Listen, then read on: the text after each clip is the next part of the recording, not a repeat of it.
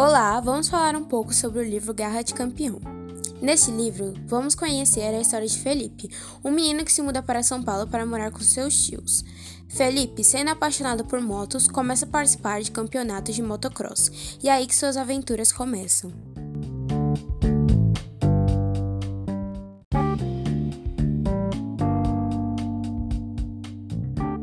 Nesses campeonatos, além de encontrar Joyce, uma garota por quem ele se apaixona, ele também conhece Rato, seu rival, dentro dos campeonatos e fora também, tentando conquistar o coração de Joyce, por quem ele também é apaixonado.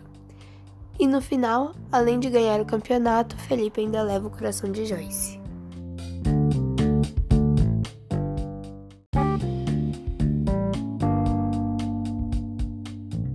O capítulo que nós mais gostamos e que mais chamou nossa atenção foi o capítulo 17.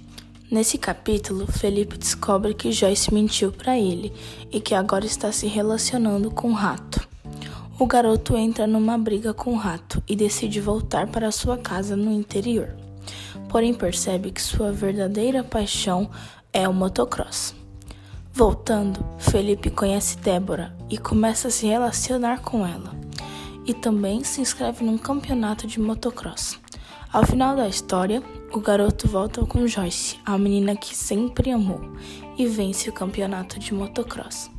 Obrigada!